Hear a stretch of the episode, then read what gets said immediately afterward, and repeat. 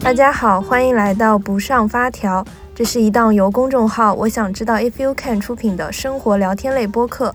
在这里，你无需上紧发条，来此听听两个大学生的真诚漫谈。我是丙星星，我是千秋。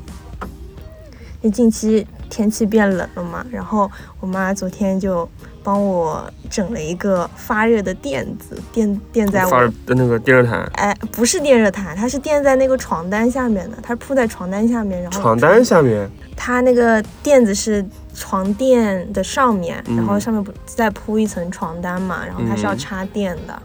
昨天晚上就试了一下，然后是开的那个低档，然后本来在躺在床上玩手机，我就不，跟你说我在看美女跳舞，好家伙，然后是，然后然后我就觉得那个垫子特别特别的热，其实我我没有开空调，那垫子太热了，然后我穿的又是那种很厚的睡衣，嗯本来不开任何东西，然后这样睡觉盖那个被子正好，结果一开那玩意儿就特别热，嗯，然后浑身冒汗，你知道吗我晚上的时候，我本来想着睡觉之前就把它关掉吧，嗯，然后结果我没关，我我开的是低档，我以为我关了，但我没关，然后就这么嗯。睡觉了。然后啊，睡觉早上一起来之后，我就发现我我竟然流鼻血了，太热了，不知道就很奇怪，我就竟然就流鼻血了，但也不是嗯。特别严重，就是有就太热了会这样子的。对啊，然后我就在想说，可能是不是我就昨天水也喝少了，我昨天我可能就喝了杯饮料，然后再喝了一杯水这个样子。嗯，差不多有能有能有定期喝水的习对，惯对然后我就很。害怕这件事情。你说本来这个毯、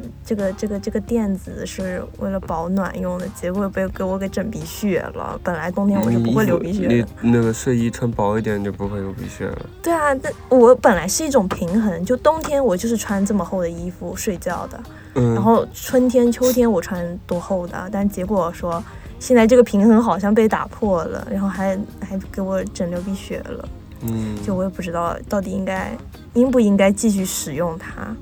我觉得是。你要用的话，你穿少一点睡觉；你不用的话，那你就不用。你没有觉得现在人越来越脆弱了吗？呃就别人开这个垫子都没什么事情，人家一开就开流鼻血。不，这不是人越来越脆弱，人人人人应该是一直都是这个鸟样子。以前是早死，现在是小猫小病，差不多的，没什么区别。那你呢？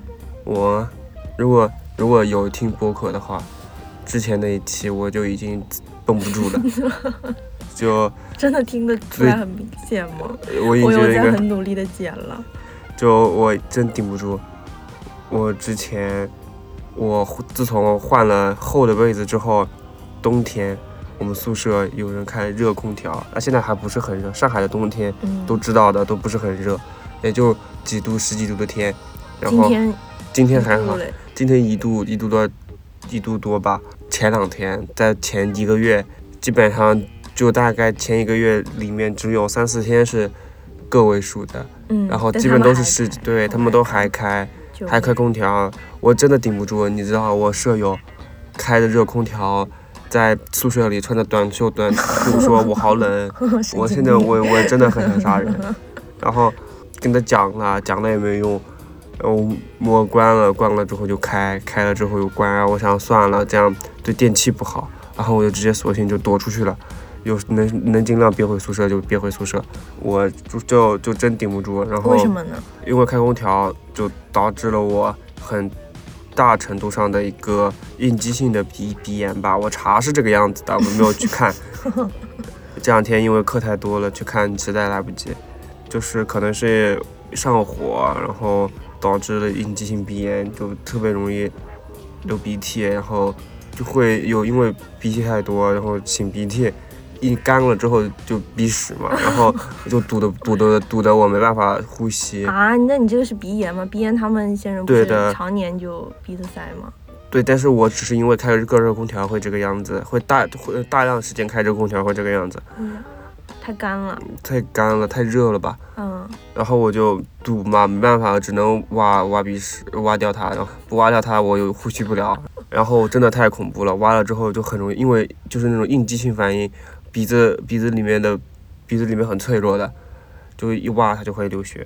嗯然后一开始是左边左边的 左边的鼻孔，然后后面又是右边的鼻孔，然后就是两边一起流，就是你们不敢想象，我每天早上起来第一件事情就是就是拿张餐巾纸擤鼻涕，对啊，哎，我也是，太恐怖了。我我之前是，就比如说早上醒了，嗯，我如果睡懒觉的话，我我是不会醒过来就立马起来的嘛。嗯，有时候就躺在床上，就比如说本来继续睡了，或者是玩一玩，但是我会一直打喷嚏，为什么？就可能？对，就可能是那个房间里面比较冷，哦，然后我一醒过来，我就开始疯狂打喷嚏，我可以连续打二十几个，然后有哦因为打喷嚏就开始流鼻涕嘛，所以嗯之前我是会一直在房间里面放餐巾纸的。就放我在我的床边放嗯很多餐巾纸，然后每天早上就哼哧哼哧，然后嗯打喷嚏，就还蛮麻烦的。对的，没事儿。听了这么久，我们应该也进入了主题，对，我们应该都已经知道，都已经猜到了，就是我们这次的主题应该就是生活当中的小毛小病。嗯，我生活当中，小猫小病多了去了，是吧？对的，最主要的问题就是上火。经常上火的人，完全就是不能不上火的人无法理解的痛楚。这个为什么叫上火呢？这是中医的说法，哦，OK，阳阳阳火旺。阳火旺。对，那我是没什么，那那我我算什么呢？我就我不知道我就一直是常年就手脚很凉的那种人。嗯，我也不知道，我只是火就不是很旺的那种？那这得还要分阴阳，还要分虚实啊，八八这那的，中医真不明白。嗯，可以找以后可以整个懂懂中医的过来传个教什么的。什么乱七八糟的？上火嘛，就会经常生口腔溃溃疡，嗯，就嘴巴里经常就是两三个口腔溃疡，只要一碰就会很痛那。你吃饭的时候不是很难受吗？对啊，嗯，不是不只是吃饭，就是活着都很难受。哦，OK，对，而且有时候还没办法，不管是牙龈、口腔内部还是舌头上都会生溃疡，那你会不会喷西瓜霜啊？还是就喷任它？会喷。我自己自从进大学之后，我带过来的第一件一样东西就是，就这我特地买了一盒一盒西瓜霜 带过来的。嗯，每次就是涂一点点。嗯，主要就是它痛嘛，没办法，它实在痛啊，那没办法，难以忍受，锥心刺刺骨的痛啊。因为芝麻一碰到，就就碰到就很痛了。那你现在有吗？现在现在没有，现在上火其实它的症状能分很多种，嗯嗯就是除了除了口腔溃疡这种最典型的症状以外，它还会有我自己体验过的啊，嗯，就是牙龈肿胀，这什么感觉啊？可能也跟智齿有关系吧，我也这个我也不清楚。它是牙龈口腔内部某一块肉，它会肿起来，痛吗？它不痛，但是它会肿。对会妨碍正常的口腔运动。就比如说你的牙龈某一块肿肿的肿的会抵到你的舌头，嗯，然后你就会很不舒服，然后你舌头抵到它的话就会很难受。那咋消呢？你要吃消炎药吗？它过一段时间就就好了。还有一种症状，我经历过最严重的上火的症状，就是把小就是小舌头掉下来，嗯，真的太恐怖了。为什么会掉下来呢？我不理解，你形容一下是什么样的样子？就是那个小舌头嘛，就是嗯口腔里的小舌头，嗯这个我也不知道这个学名叫什么，嗯哼，哪就是喉咙的正上方，？OK，嗯，那能看到吗？嗯，能能看到的吧？你这样看肯定看不到了，这里乌漆麻黑的。它这个小舌头在喉咙的正上方嘛，就是卡在喉咙这里，它就本来就是小很小一块掉在这里的，掉在哪儿啊？就掉在喉咙上面。嗯。也不能说喉咙上面吧，你口就是你整个口腔的尾端，你如果你如果舌头够长，你你可以往后尽力往后舔舔，它就能，你就就能应该就能感觉到它的根部，就小舌头的根部，很奇怪啊，今天今天今天非常今天是究极奇怪的事，这个小舌头它肿，嗯，特别肿，那那应该能感觉得到了，就因为它肿了，所以你才能感觉到它。平常你感觉对，平常是感觉不到的，嗯。就是它特别肿，肿到呢，就是整它小舌头不是悬在半空中吗？嗯，肿到它掉了下来，它为什么会掉呢？那那它不是掉下来，就是它整个它错发位了嘛？不是错位，就是它整个变大了，嗯，堵住了整个咽喉，那怎么办？它不是完全堵住的，就就是堵了一点儿，就堵住了，就让它但反正就很膈应。对，就非常膈应，就是你有一块异物就卡在了你的舌头尾端，嗯，然后到喉咙这里。那你是不是吞东西你都要对非常痛。又痛，然后咽口水也痛，那是不是什么都痛。这这不就跟感冒感冒是不是？如果是感冒的话，那喉咙也会痛吗？那是不是差不多的感觉、啊？呃，不不不不不不，扁桃体发炎和那个和那个小时候小时候不两个应该是两个东西吧？我觉得应该是两个。嗯，它这个很明显就是你不是感冒的症状，就是如果就是你你俩你扁桃体发炎过，大经大部分人嗯，和小就小时候掉下了那，也是疼。就是经历经历过的话，那个它你咽东西是小舌头疼，嗯。你扁桃体发炎，你吃东西你可能就是扁桃体。扁桃体这边就是喉咙下嗯。中中中间这块嘛，嗯。就是这边这边会很疼，有些痛它不是很痛的这种感觉，我不知道怎么该怎么形容。它又痛又不是很痛，然后它能波及到上颚，嗯，我因为我他已经难受到我已经无法用言语言来形容了，你们可以真真百度搜得到吗？什么小舌头掉下来这种，对对能搜得到？对能搜得能搜得到的，就是你能搜到，你能在百度里搜到上上火到上火，然后小舌头掉下啊，来你，知道你上火可能也是因为百度了。正常的上火症状其实都就大概就是这些吧。也经常，当然我非常羡慕那些有从不上火的，世界上的一大痛痛楚他少经历了。嗯哼，有很多快乐了有很多痛苦啊。你就比如说，你不真的上火真的是世界上最大的痛楚，没有之嗯，一。你拉倒吧。你你就说我今天就腰特别疼啊，嗯，你知道腰疼有时候真的是疼到晚上都睡不着，因为你晚上你睡觉嘛，你是你睡觉的时候是平躺还是侧躺？平躺的，我平躺睡不着，我每次都侧躺，我就往右边侧躺嘛。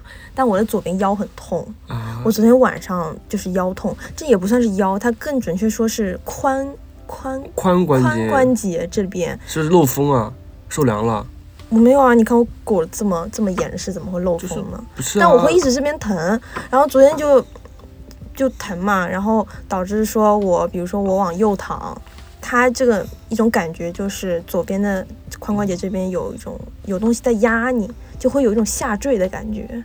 啊，就你本来你平常平时侧躺怎么样，你的腰都不会有各种负担，因为往右边躺，左边腰是在上面的嘛，对啊，但是它就会有种下坠的感觉，一直往下拉，一直往上拽你，然后很有存在感，然后就是睡不着嘛。然后我没办法，我只能往左边躺。左边躺的话，这个腰不就是摁住，就摁住了，哎，yes，就摁住了，然后就可以。那就这种事情，就虽然也不是什么大事情，但就会一直困扰。呃，就可能是因为昨天坐的时间太久了吧，然后又晚上又懒得没没运动，就只是做了个瑜伽的一个一个动作，就一边做一边玩手机，然后就好家伙，然后没有想到晚上都已经导致我就睡不好，我想嗯。可能就不能犯懒了。好家伙，那好好运动，OK，就这件事情其实最严重的时候是在我大一下去实习，因为我实嗯，习我不是去电视台实习嘛，然后电视台实习，我们的老师不会让我干什么事情。就让你坐着，哎，对，就比如说如果去片场，就去嗯录播室那种，我也只是拿个板凳坐在那边。嗯然后在办公室里面，比如说我们出工是两点钟，然后我会嗯从早上十点做到下午两点钟，就一直是一个久坐的一个状态。然后很奇怪的一点是，我觉得我可能跟我们电视台的那个椅子有八字不合吧，我也不知道应该怎么说，就是我很不适配它。然后我每次一坐它，我的腰就巨疼，啊我从来没有腰这么痛过。我在那边哦实习一个月，我腰就疼了一个月。人体工学是什么？那个叫什么？人体工学椅还是叫什么东西？我不知道这种东西就应该很奇怪应该要然后必备。对啊，然后我当时还去观察别的老师他们的椅子，因为他那个椅子是很长的，也也怎么说，就是人体它需要一个靠背，他需要一个靠背的，你懂吗？啊，它需要有个东西绑在就绑在腰这里，给你腰一个做一个支撑嘛。然后他没有，他没有，就我们那个椅子吧，那个老师，我坐那工位，反正就是没有这个东西。然后别的老师嗯都是有这个靠背的，然后我我就就这么坐着，然后导致我的腰特别疼。然后每天我就会那你。跟他们讲，然后为什么不跟他们讲？不是那个那个工位不是我的工位，是另外一个老师的工位。其实只是那个老师天天不来，这是能说的吗？反正就是一个老师的工位啦。他那个工位只是那个老师暂时性的给我做的，就我们那个啊老师跟我说，你可以暂时性的坐这里，对，就也不是我的位置嘛。哦搞不好，搞不好是别人别人的这个小这个小小小靠垫，他没有了，他给他弄坏了，没有，然后他自己没带嘛。我们那个就我坐那工位那老师他自己没带嘛，然后我就就是没有啊。他是他是什么椅子啊？没有，就差不多像是我们这种扁扁扁的，有个靠靠背靠背但是它那个坐它坐的那个部分特别的长，就有点长，就可能你你真的整个人靠在那个椅子椅背上面，会很难受。就有点难受了，会有点陷下去的感觉了。嗯，啊反正而且那个台里面全部都是这个椅子啊。啊，就是特别简单的那种办公椅，是这种。对对，就是简单的办公椅，就坐的不舒服嘛。然后我为了想说啊让自己舒服一点，我还会贴药膏。就我不是很啊想贴的，但我会贴药膏。它贴药膏，它就是那种凉凉的，那也没办法。但也但也就仅仅停留在凉凉的了。就它凉完了之后，它还是疼啊。就晚上睡觉它还是疼啊。就它那只是作为一个舒缓。那你就真的就坐在工位上，就啥事儿不干，就是跟着坐着。没有啊，就这这这没办法嘛，我所以只能就隔隔一段时间走走，出去嗯倒个水，然后再回来再坐着，然后再出去倒水再回来嘛，也不能一直动啊，就是办公室里还有别的老师啊，我总不能一直动吧动吧动吧，你还问我你在干嘛呢？对，就说就说坐的太难受了，你坐动一动。嗯，反正我当时不好意思说，啊就以前你知道以前小时候，就比如说啊那个脖子扭了还是怎么的啊，贴一个药膏第二天就好了，然后结果现在康复能力好呀。对啊，现在人大了之后，就年轻一个一个月就一个月都好不了。然后我能做到舒缓的一个比较长久性的一个方法，就是做瑜伽，就做运嗯动。嗯那瑜伽真的就是有那种体式，就是做髋关节的，嗯嗯，髋关节拉伸啊，还是什么样，还有那种什么久坐人群啊，他们有专门做久坐人群的那个瑜伽，它就是专门训练哦髋关节这一部分的。做完了之后就拉伸到了嘛，就稍微会好一点点。其他的话，真的就是仅仅是当下即刻性的舒缓，就其他就没有什么用。我本来也没想着说要去医院看，就很莫名其妙的它也就好了。我不知道啊是不是我心理压力大，就不想实习还是怎么的。我一一结束实习就不怎么痛了。那应该是这个实习环境给你带来了 非常大知道啊，的痛苦。所以我觉得说是不是这个椅子和我不太适配啊？就你自己带椅，子，以后自己以后去别的实习，自己带把椅，自己带把折叠椅，然后咔啊咔过去拼装，唰唰唰。但是你真的要做到舒服的椅子也很难啊，你一定要就那种很就是稍微好一点的公司，我觉得应该都能配备一种就就正常的，你不要说好的，正常的人体工学椅应该是能配备上的。这底下肯定会有个垫子搁着垫着。不知道。哎，所以说你是小时候哪有这个烦恼啊？你说你高中你上课的那会儿，学校里都是这么硬邦邦的椅子，你坐了也没任何事儿，是吧？然后结果小时候对啊，小时候身板儿硬了。近段时间有一件很值得高兴的事情，就是我终于把我的其中一个小毛小病给治好了，算是治好了吧。就它也不是大毛病，改善有所改善吧，我觉呃，得就不算是病的范畴里面了，这这为什么不算病？我觉得算病了。因为我现在已经恢复正常指标了，这只需要嗯维持就 OK 了，对吧？我讲的这个病其实就是贫血嘛，因为我血红蛋白比较低，对的，也不是特别低，但是我缺铁。就是它可离谱了。但是我见过最最离谱的贫血患者，为什么？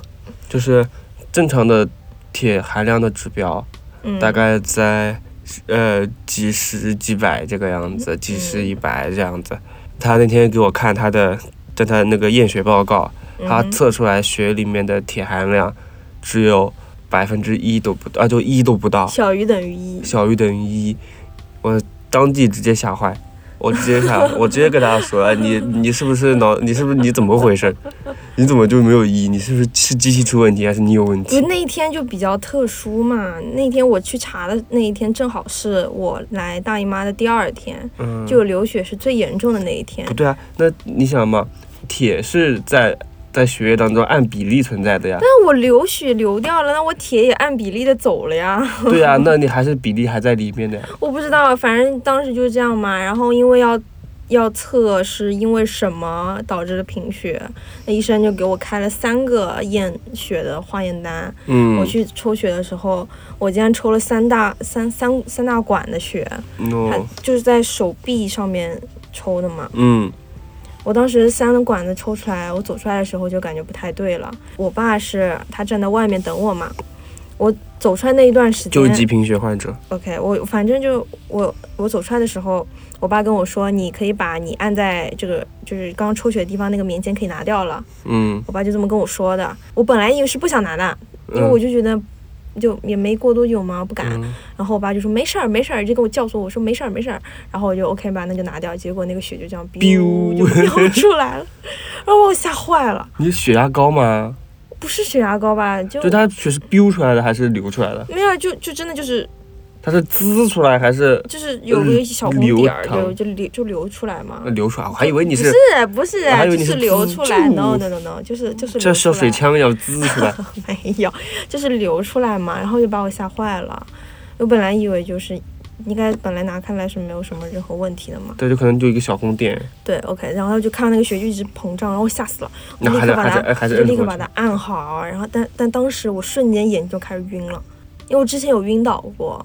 我在我之前在小学和初中的时候我都晕倒过，啊，我也不知道是因为什么，可能是因为贫血。我本来以为是因为低血糖还是怎么样，但就是那种在队列里面，比如说什么站国旗啊、讲话啊这种事情，然后站太久了又不能动嘛，嗯，结果我就真真的是晕倒，就砸人砸就直接砸到人，倒砸砸人头上的那种，然后嘣的一下就就就倒下来的那种嘛，嗯，就都没人扶一下，这就有人扶啊，就在我那边晕了吧唧的时候，就已经有人开始扶我。其实你我只要蹲下来一会儿，它就好了，好了。但如果你一直站着的话，就血液不上脑子，我也不知道什么原因，它晕的感觉很奇怪，它是你你有点喘不上气来，然后你的眼睛会慢慢变黑，嗯嗯嗯，变黑嘛。当时就我瞬间就晕了嘛，就靠我一些直觉，就就是什么潜潜意识还是什么一点点意识，跟我爸说我不行了，我要去做一下，我要去坐着。然后我爸看我这不对劲了嘛，然后立刻去给我买那种能量饮料给我喝。嗯，然后我当时就在买个士力架不应该没有啊，医院里面它只有那种饮水机嘛。啊？对，然后我当时坐在那边，本来在医院里面你是不能摘口罩对吧？有点危险嘛。但嗯，当时实在是喘不上气来了，我就把口罩摘下来，然后疯狂吸就啊深呼吸，我就哈哈，然后就 就，我坐了好久，然后才缓过来的。也是也真不小心，嗯，就正好在大姨妈的第二天，我去就是抽了血，血流的又多了。又来亲戚又抽血的，你这可不可不贫血吗？对啊，所以当时就想哇，走血真太太心痛了。啊，身体里的某样东西就莫名其妙的流失对啊，就掉感。觉好心疼，然后这还还真的还挺脆弱的吧。就这个贫血这个事情困扰我还挺久了，它一直是一个什么，就算是未解之谜吧。就因为我高中一直会头痛，嗯然后本来以为是学业压力太大了，因为一直头痛嗯，，神经紧张，呃，对啊，就本来一直会有一种说法，就是说你高中的时候太累了，然后导致你身上会有什么头疼啊这种事情，但我高中时候也经常头疼。对吧？但有些人会说，你毕业了之后，这事情就会自然而然的、自然而然结束了嘛。但是我没有哎，我大学的时候还是会这个样子。就我高三，我因为头痛这件事情，我还去查过，我去医院做过检查，但是嗯拍出来片子也跟我说没有任何的问题嘛。我近期能意识到这件事情，然后去医院查，原因是小学的时候我会。呃，一直流鼻血，就我跟、嗯我说流鼻血跟你的不是一样，我那个是淌，你知道吗？啊，我那个是是非常恶心的混合物。你呃，对，我是我是淌血，然后根本止不住的那种，因为这样子流实在是不行了嘛，然后当时就立刻送医院去去去止血，然后记得当时那个医生帮我弄的时候，他是用一个什么棍子还是什么样，一个很烫嗯很烫的一个东西，把它伸到我鼻子里面，然后去止血，然后就特别特别特别痛，然后当哦。时我爸在我旁边嘛，就是估计就是把你皮肤烫对，然后就把它愈合还是怎么样，我爸在我旁边，烫焦了，这是啊，就就反正就是很烫，然后很痛嗯嘛，然后我就我我我爸就把他的手伸过来，我就一直嗯。掐我爸的手，然后我嗯。就我爸的手手背上掐的都是印子。那个事情之后，我们学校还查了一次血，啊，就就很平很平常的一次检查嘛。后面有一天莫名其妙，那个课上我们班主任就拿了个名单过来，嗯。就说报了一些我们班里面贫血的贫贫血的那些人的名字，嗯然后还说谁的贫血是多少多少，然后他就当着大家所有人的面说，呃贫我我我是我们班里面贫血最严重的那个人，然后嗯所有人所我们班里所有人都知道了。我现在觉得很奇怪，我说这个老师为什么要全班公布这件事情？就我们是小学的时候，大概也就三四年级那会儿，嗯，那公布无所谓的。小没有啊但是很多人就会因为这个开玩笑啊，就比如说我有一个同学，啊他就会因为我这个事情开玩笑，会走到我跟前跟我说你是地中海贫血，但其实地中海贫血算是一个遗传性的一个贫血吧。啊那，他当时我们当时小的时候不知道这到底是什么意思，他可能是只是听说过这个名称，然后就这样哦嘻嘻哈哈的跟我。就就嘲嘲笑你，就是你、嗯你的不一样，还不知道是什么。对对对，反正他就这么说我嘛，嗯、然后又因为说是最严重的，就会给人，我就很害怕给人一种我不是很健康，然后嗯、就是病殃殃的这种形象，嗯、我不喜欢这个样子嘛。我我当时就觉得挺不堪的，然后有点羞愧吧。后面我还特地跑到老师那边去跟他解释，就小时候嘛，啊，就跟老师解释说老师哦、就对啊，就是跟老师说，老师其实我是因为之前流鼻血啊，那个太严重了，然后导致贫血的。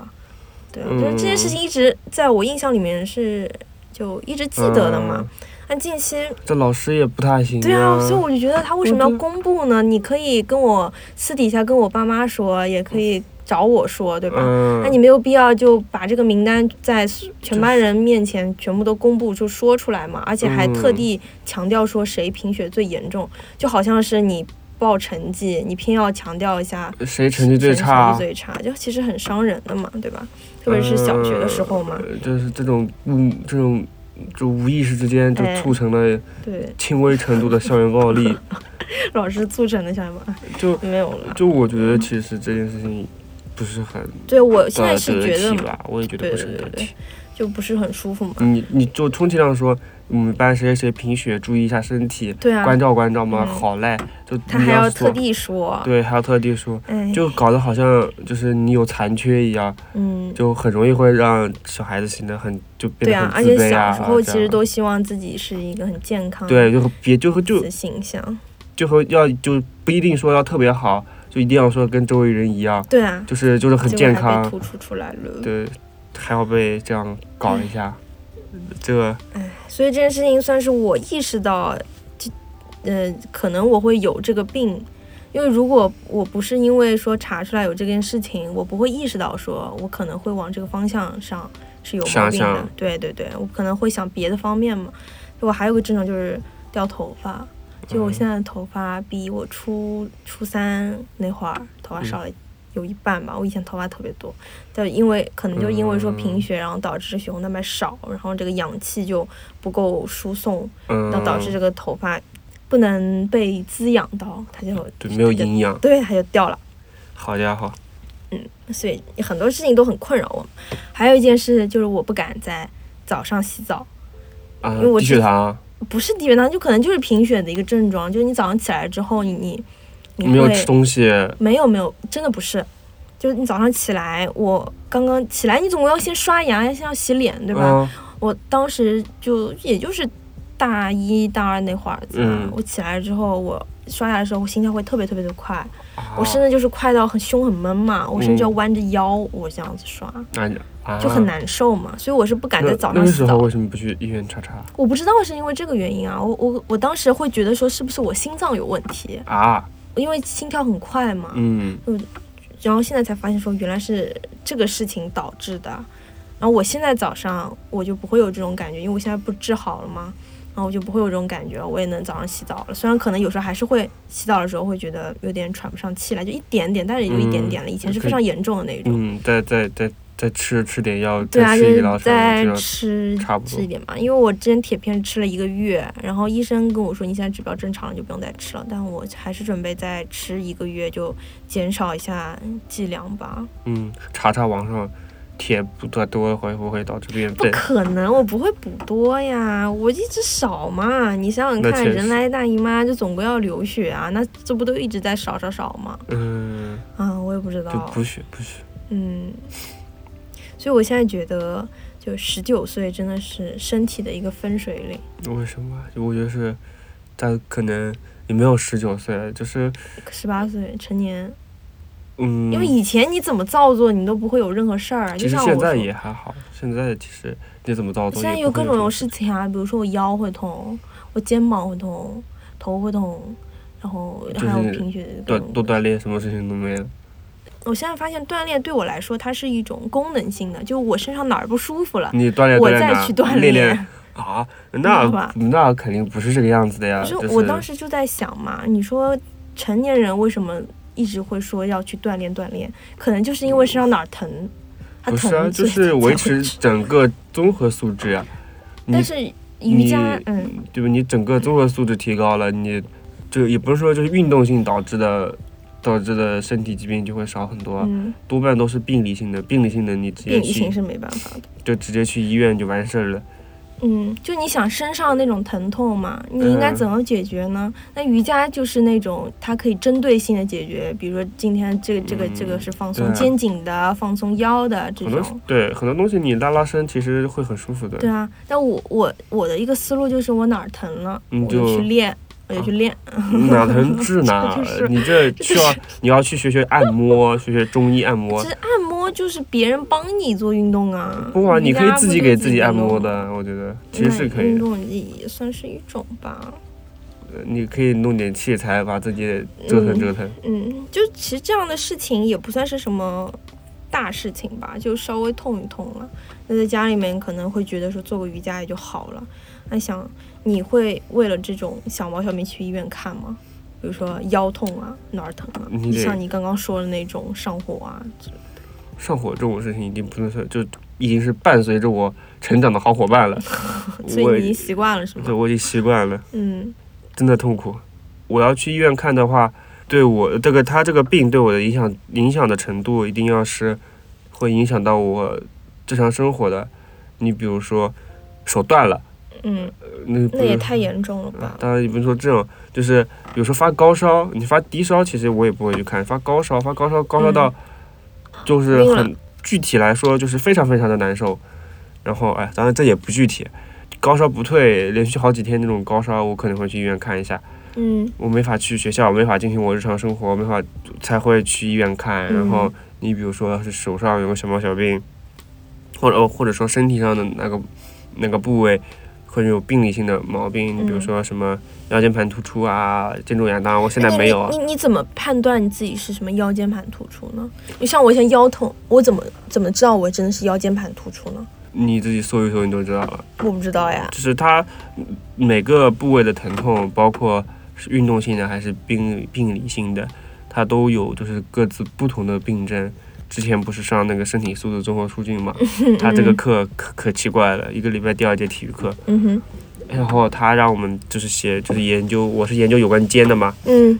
就是肩上面很多病，你包括呃我也记不得具体是哪个，反正是两种学术名称。一种有一种病，我记得有一种病，它就是他手放着它是不疼的，嗯。你手抬起来，你手抬到六十度到一百二十度之间这个区间，它会非常非常痛，然后你再往上抬，它就不痛了。你什么像那种老年病，就老年对，就就就很奇怪。然后有些是，有些是，有些是在肩胛这种肩骨外侧有一个点，它会非常非常痛。嗯然后你要你要是摁它，你就会爆炸。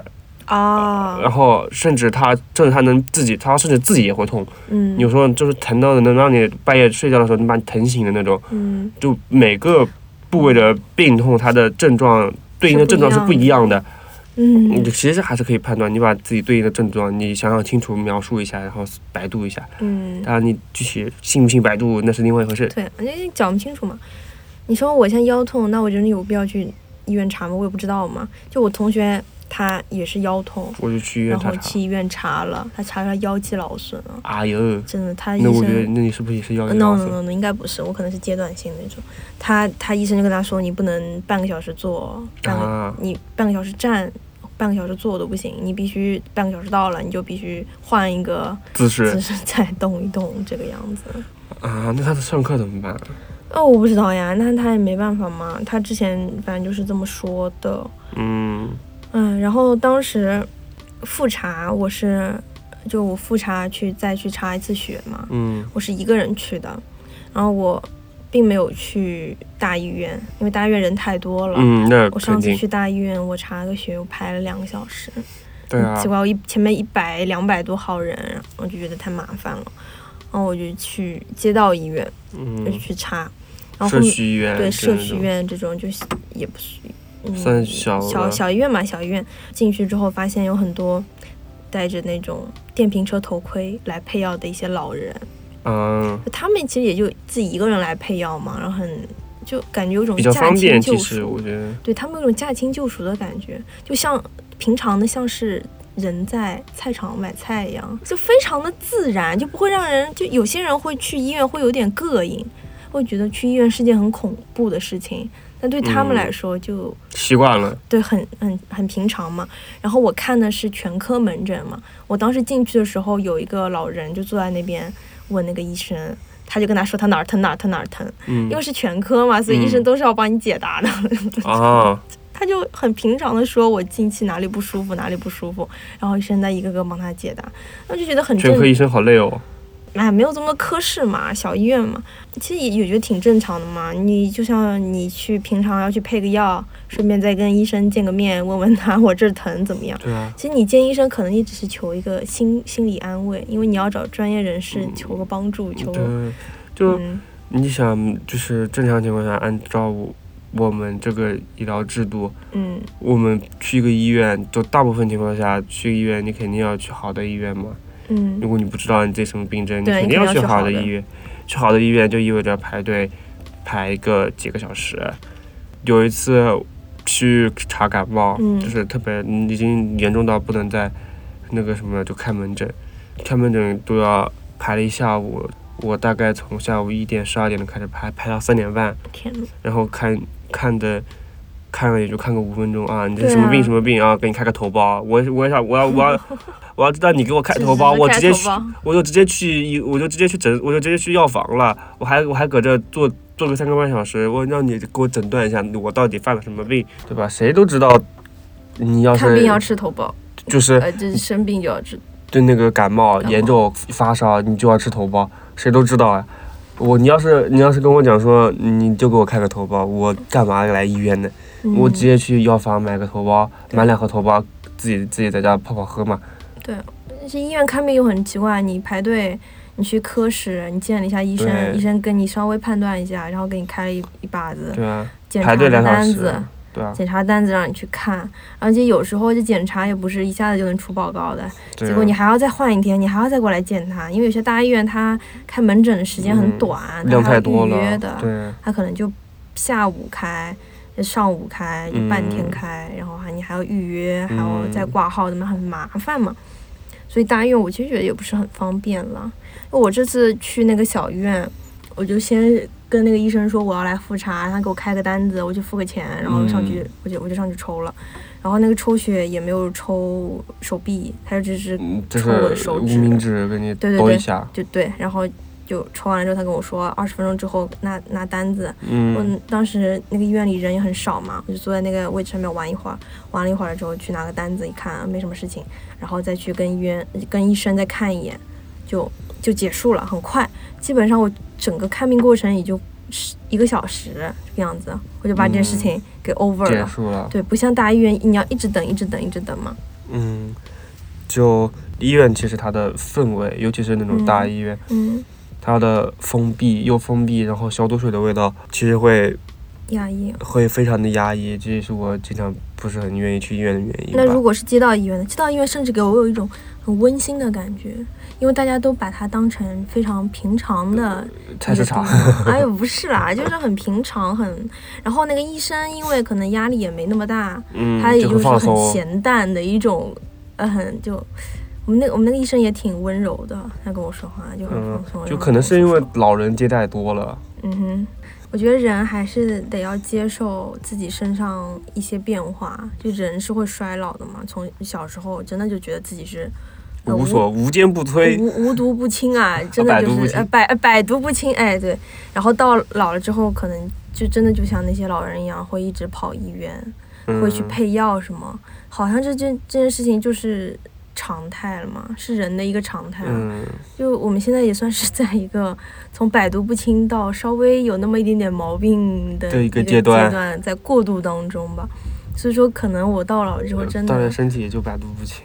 它可能会稍微缓解，但有些衰老这件事情就是不能控制的对。免疫力下降这个事情肯定是不能控制的，嗯，就是你可能尽可能的通过膳食调节和身体锻炼，能够其实是能够相当程度的让你的免疫力嗯下降的没有那么快，嗯你的身体机能也还是会保持原来的样子一段时间。我觉得还是多锻炼比较好。你多锻炼了吗？我没有多锻炼，我上课怎么怎么。你等到你哪天身体又哪儿疼哪儿疼了，你肯定要锻炼了。嗯，那确实，那必然的，所以大家还是要多多锻炼。小毛小病也也希有望有有什么。大的问题，真的要去看一下。就困扰你的事情，就去看一下，也不算什么大事嘛。我现在也学会了一个人去看病，以前一直觉得说，哎呀，这看病好吓人呀，一定要有人陪。那现在我也就一个人去看，也没有什么问题。是，嗯，自己一个人看病，其实也问题也不是很大。就很平常的一件事情啊，嗯你就不要把它上很特殊的一些，对，不要赋予一些奇奇怪怪的价值，哎，对，不要以为什么自己一个人看病或者怎么样，去看个病就 孤独就孤独等级表。哦啊，就很很痛苦。是好啦没有什么没有什么问题的，嗯，就你就把它当成去菜市场买菜。就是只是去遛个弯儿，就是那种啊，逛逛公园，买买菜，买菜完了，然后我想啊，今天药吃完了，我们去医院配个药吧，就这么平常的。对去药房药房配个药，因为有些药是就是你啊处方药药，那没没办法。嘛。这种东西嘛，还是要多锻炼。然后 我只我只会说多锻炼，别的我不会说。有什么小毛小病，就是能知道到底是什么小毛小病那最好。如果不知道的话，还是尽量选择去医院看一下。嗯，心安吧。嗯，对，也算是了解自己身体的一个契机。我觉嗯得还是有必要的。嗯，你要接纳自己慢慢变老的过程。